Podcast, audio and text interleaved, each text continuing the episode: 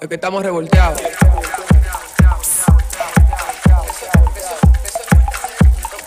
Es que, es que- es que- es que estamos revolteados.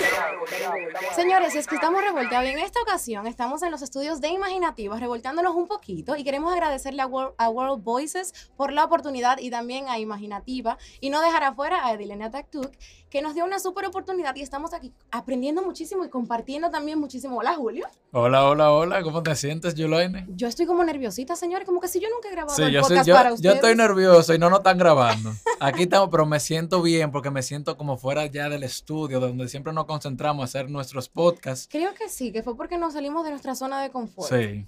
Y a conocer un poquito de la situación que está sucediendo con la televisión Un también. poquito, no muchísimo. Ahora ya yo estoy como que, Yulaine, dime, ¿tú crees que va a desaparecer? ¿No va a desaparecer? ¿Qué es lo que va a pasar? Aquí menciona mucho la- el término desaparecer y todo el asunto, pero realmente lo que sucede es que yo entiendo que los contenidos televisivos están bien atrás, por lo menos aquí en este país. Bueno, te voy a decir algo. Los jóvenes, en su mayoría, realmente no ven televisión local.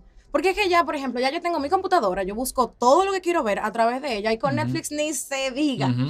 Yo no necesito ver televisión, eso decía yo. Pero te voy a contar algo que me sucedió, que fue en el 2017, cuando inicié en los medios. Tú sabes que yo tuve una experiencia muy Sí, bonita sí, en el Canal 9. Y realmente, cuando yo entré a ese programa, yo como que, conchole, Yulaine, si tú vas a trabajar aquí y se te dio la oportunidad, tú necesitas ver televisión para saber de qué realmente que tú vas a hablar. Con, o sea, conocer a Ujú. las personalidades. Pero bueno, ese es otro tema ya. Claro, sí.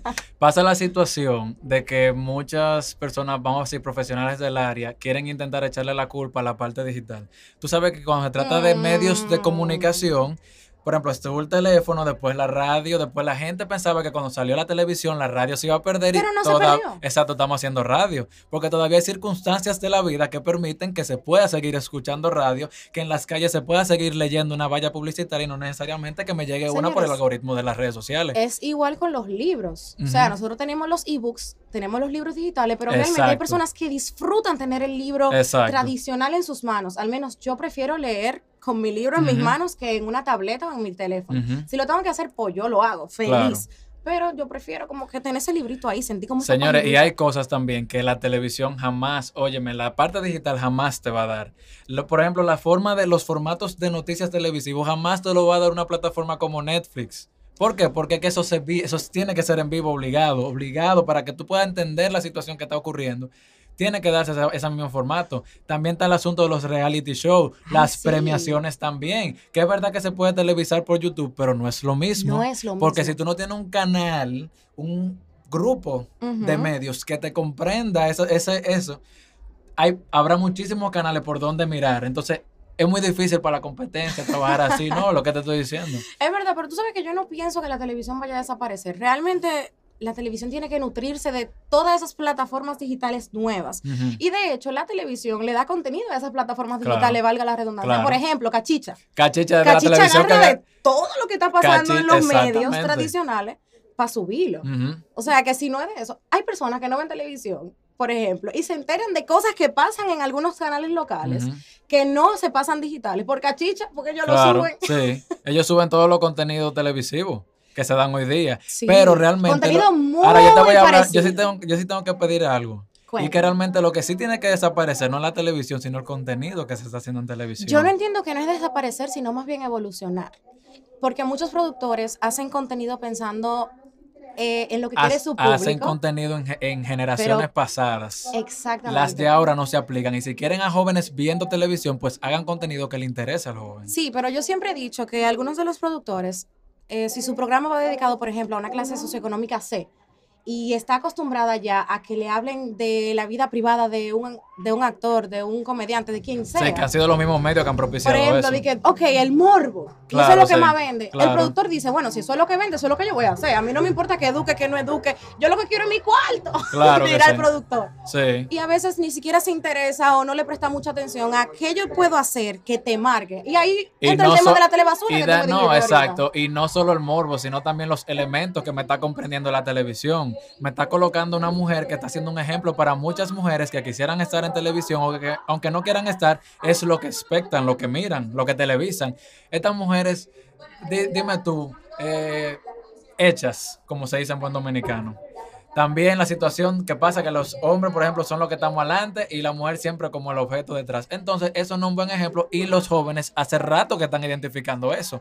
Gracias a la comunidad que tenemos hoy día bien fuerte con el tema del Me Too también, que ya las No, y- mujeres no quieren hacer papeles secundarios. Y gracias ya a todas las informaciones, nosotros tenemos el poder en nuestras manos. Y nosotros ya no somos bobos. O sea, tú me dices algo, siempre lo digo, tú me dices algo, y si yo no te creo, yo lo voy a googlear. Porque Claro, si yo no te exacto. creo, yo lo voy a googlear. Y si mira, y si no es como tú me estás diciendo, te tiro. Pero entonces mira el, problema, pero mira el problema de, google- de googlear, que tengo tantas fuentes que no tengo una que me diga a mí la verdad. Entonces necesito una, por ejemplo, un medio de verdad que se me televise por noticias. o O sea, una fuente que esté, que cree, o sea, que, es- que sea confiable para mí. Pero que Con cómo es confiable, cómo es confiable cuando esa fuente tiene fuentes primarias, fuentes que Claro. fueron un corresponsal que fue a ver, que escribió lo que escribió porque lo vio. Te doy toda la razón. te doy No, toda no, la es razón. así. Pero es verdad, nosotros los jóvenes no vemos televisión. Realmente. Es una realidad. Bueno, y es que también, si nos ponemos a hablar de los canales locales, de los programas de los fines de semana, señores, estamos hablando de que todos tienen el mismo artista urbano o merenguero, Yo la también- misma entrevista. Yo quería citar eh, a Carolina Santana, que una vez mencionó, Cuéntame. creo que fue con Elaine Félix también, que los productores y los canales se están quedando atrás, que la misma televisión de los años de Balaguer es la misma televisión que se ve hoy día. Entonces. ¿cómo pretendemos atraer el público nuevo que vienen siendo los Ay, jóvenes de ahora a que hagan televisión? Los pensa también de las universidades. Tienen clases de televisión con los mismos estudios y la misma forma de hacer televisión de antaño. Y esa cosa hay que ya cambiarlo. Hay que cambiarlo totalmente. Eso sí yo Porque no se aplica. Pero mira, para mí lo, primo- lo primordial es entender que el mundo está cambiando, porque muchas personas no lo quieren asimilar. El mundo está cambiando y si tú no cambias con él, te quedas atrás y mueres. Si no evolucionas, tú entonces mueres. Pero para eso debemos entender cómo está cambiando, dependiendo del público al que tú vas dirigido. ¿Qué quiere esa persona? ¿En qué yo debo de, de no dejar de hacer lo que estoy haciendo, sino evolucionar eso que yo hago para poder conectar contigo? Señores, por Dios, yo soy joven y yo veo televisión y créanme que si yo me- hay programas en YouTube que aunque no estén en, en canales locales, el contenido de esos programas, de verdad yo te lo juro, que si me lo ponen en televisión, esa es otra cosa. A nosotros nos dicen antes, tú tienes que verlo por tal canal, a tal hora, tal cosa. Ya no es así. Nosotros lo buscamos cuando queremos, nosotros vemos lo que queremos. Nosotros somos dueños como de esto, ¿eh? Déjame ponerle nombre, a ver, a, a nuestros... Es que yo no entiendo. Yo quisiera, Yulaina, que tú, que, que tú le puedes aportar a nuestros post podcaster oyentes. Cuéntate. Por ejemplo, yo sé que tú hiciste, porque tú y yo hacemos televisión a la vez que hacemos radio. O sea, No, tenemos un ves- formato, un espacio Sí. radial donde también nos transmitimos por televisión, hacemos streaming online. O sea, estamos haciendo supuestamente lo que el ejemplo que estamos dando ahora mismo y de lo que estamos hablando. Sí. Pero Yulaina, el tuyo, el que tú hiciste en el programa donde estuviste, que no sé si lo quieres mencionar. Lo podemos mencionar porque no Tú me lo puedes mencionar, pero ese, gente me ese, criticó bastante. ese formato que tú utilizaste, el de la mujer parada presentando, es el formato que todo el mundo tiene como concepción de cómo que se hace televisión. Entonces, a esas personas que quieren hacer eso, o que esperan también ver una presentación que sea bien correcta, bien, tú sabes, bien desestereotipada, ¿qué tú le puedes recomendar o a Mira, la misma productora? que tú Para mí, lo primero es entender que el mundo está cambiando, que nosotros tenemos que adaptar nuestra forma de hacer televisión y nuestro contenido. Señores, el mejor ejemplo que yo le puedo poner a ustedes es el de la princesa Elizabeth. decir? Ujú. Eh, que Elizabeth, Dios mío, padre amado, pero ¿Quién qué error, pero no ¿Quién? importa. Ajá. Diana, la Diana. princesa Diana, cuando eh, ella falleció, no querían darle la noticia al pueblo, pero el pueblo realmente le está, porque tenían Cinco que seguir, días. sí, pero aquí es que vamos, o sea. Y le afectó ellas- mucho la reputación a la Claro, le reina. afectó mucho, pero aquí, aquí es que voy. Ujú. Óyeme, se dieron cuenta, la reina se dio cuenta que el mundo está cambiando. La gente se sentía parte de esa familia real. Entonces ellos querían informaciones, ellos querían saber qué estaba pasando. Y guardar silencio. Dijo algo mayor a no decir nada. Entonces es lo que nos sucede, señores. Primero entender que el mundo está cambiando. No hacer contenido por complacer a los demás, sino hacer un contenido que le aporte a algo. Yo siempre menciono las canciones de Juan Luis Guerra y por eso que todavía la de Ujú. 1900 yo no sé cuántos siguen sonando. Mira, debe de aportar, pero con este auge de las redes sociales, que las redes sociales te colocan todo en bandeja de plata, Porque antes era tú que buscabas la información, ahora la información llega a ti y por eso nos hemos convertido en gente perezosa ahora mismo. O sea, no queremos abrir un periódico, no queremos leer. Tengo, yo las redes, so- tengo las redes sociales que me resumen todo, que me llegan por un algoritmo, porque bien menciono, se está perdiendo el asunto de la televisión porque los contenidos todos se están dirigiendo a digital y me están llegando. O sea, es una cosa que va a la carta. Entonces, lo que te digo, lo que menciono es la situación de que los contenidos en televisión deben cambiar totalmente. También entender que las personas... Entender a su público, la audiencia. No es solamente eso, también entender que nosotros, señores, estamos cada vez más educados, informados y no nos vamos a conformar con lo que usted me ponga ahí. Es lo mismo que te dije ahorita. Mira, cuando yo tuve, yo, para los que nos estaban escuchando, yo tuve la oportunidad de trabajar en el 2017, que fue cuando inicié en los medios, en Pegaticana con el Pachá. Sí, señores. Entonces, mucha gente se quedó como que, Yulaine, esa no eres tú, yo no te veo ahí. Pero mi papá me dijo, ¿te gusta la televisión? Ven a foguearte, muchachita, a ver si de verdad te gusta. Bueno, pues yo le dije, bueno, papi, vamos para allá. Resulta que era un ambiente totalmente diferente, pero no me, no me arrepiento de haber estado allí porque me enseñó cómo realmente se hace televisión. Y señores, la gente dice, tú te vas a dañar. No, pero ¿para qué? Vamos a adoptar lo bueno de todo. Señores, créanme que Frederick Martínez creo que me enseñó el don de la improvisación, porque ese hombre cuando te da un micrófono, mira, entonces Roger ahorita decía, di que no, porque si tú te equivocas, tú tienes que asumir el riesgo y mostrar a la gente tu verdadera personalidad. Señores, si tú te equivocas aquí en un medio, usted sale en cachicha. Sí, usted dale y en te cachicha. reproducen. Ajá. Entonces eso te pone más nerviosa de la cuenta. Claro que sí.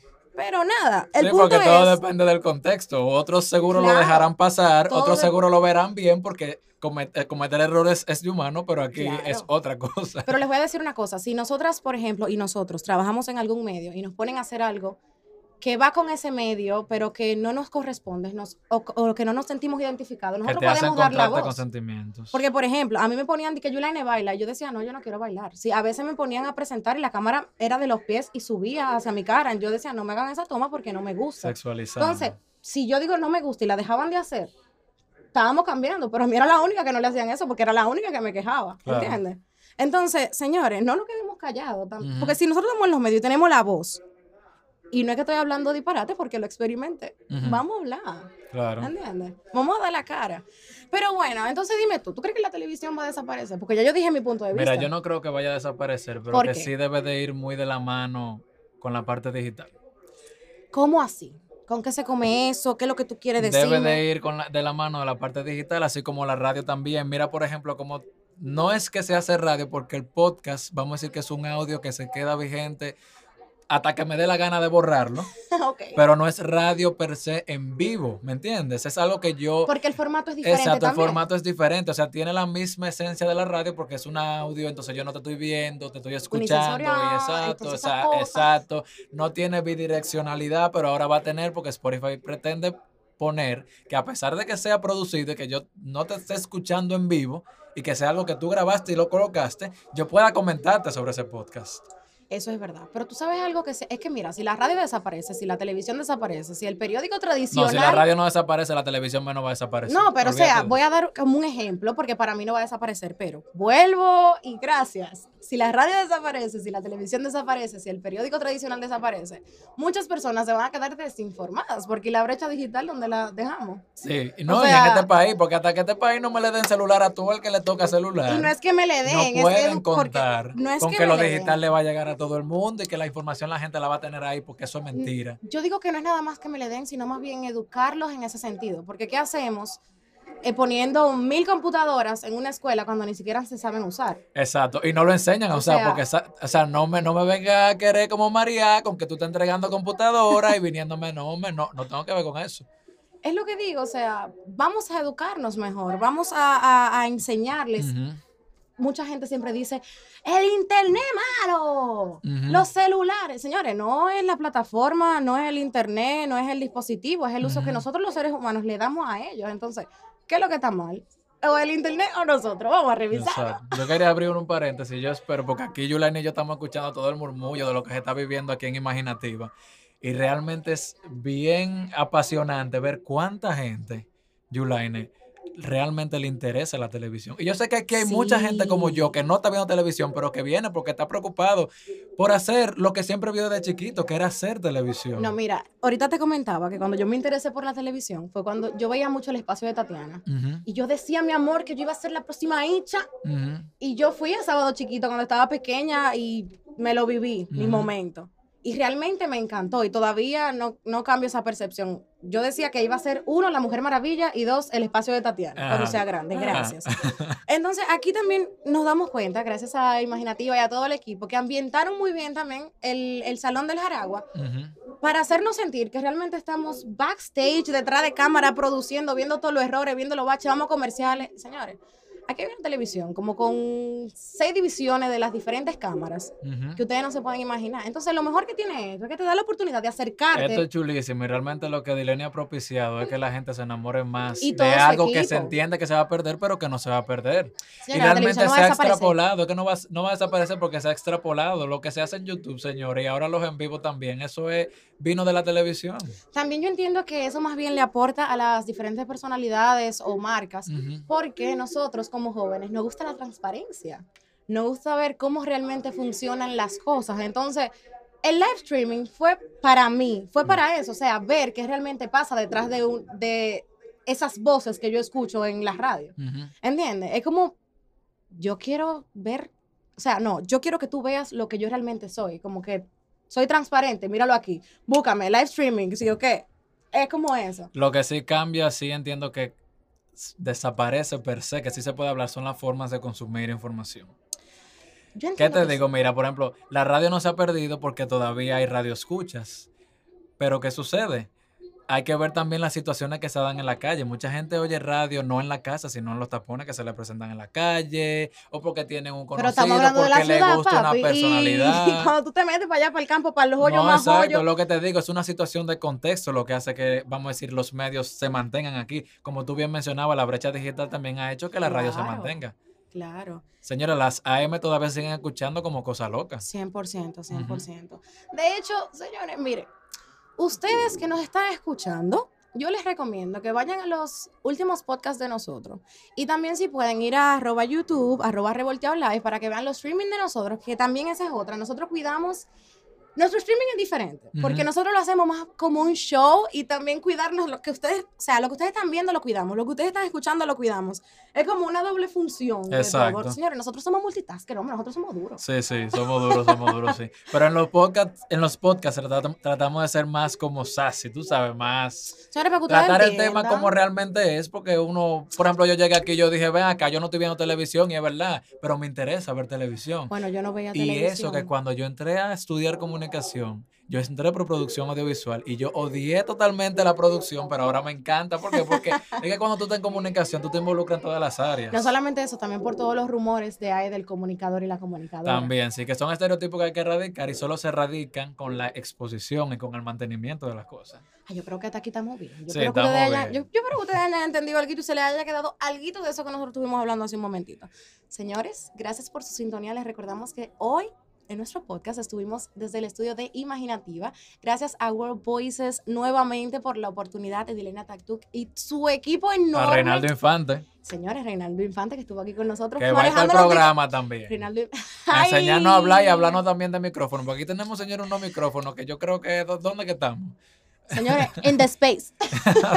Señores, gracias nuevamente por su sintonía, Julio. Yo espero que de verdad tú hayas aprendido algo de lo que yo dije, que, porque tú me sí, inyectaste aquí un poquito de aquí tus conocimientos. sí. Señores, gracias nuevamente por su sintonía. Nos encontramos en otra en otro episodio de Revolteado Live Podcast. Un abrazo, un beso enorme y hasta la próxima. Chao, chao, chao, chao. Bye. Que estamos revolteados.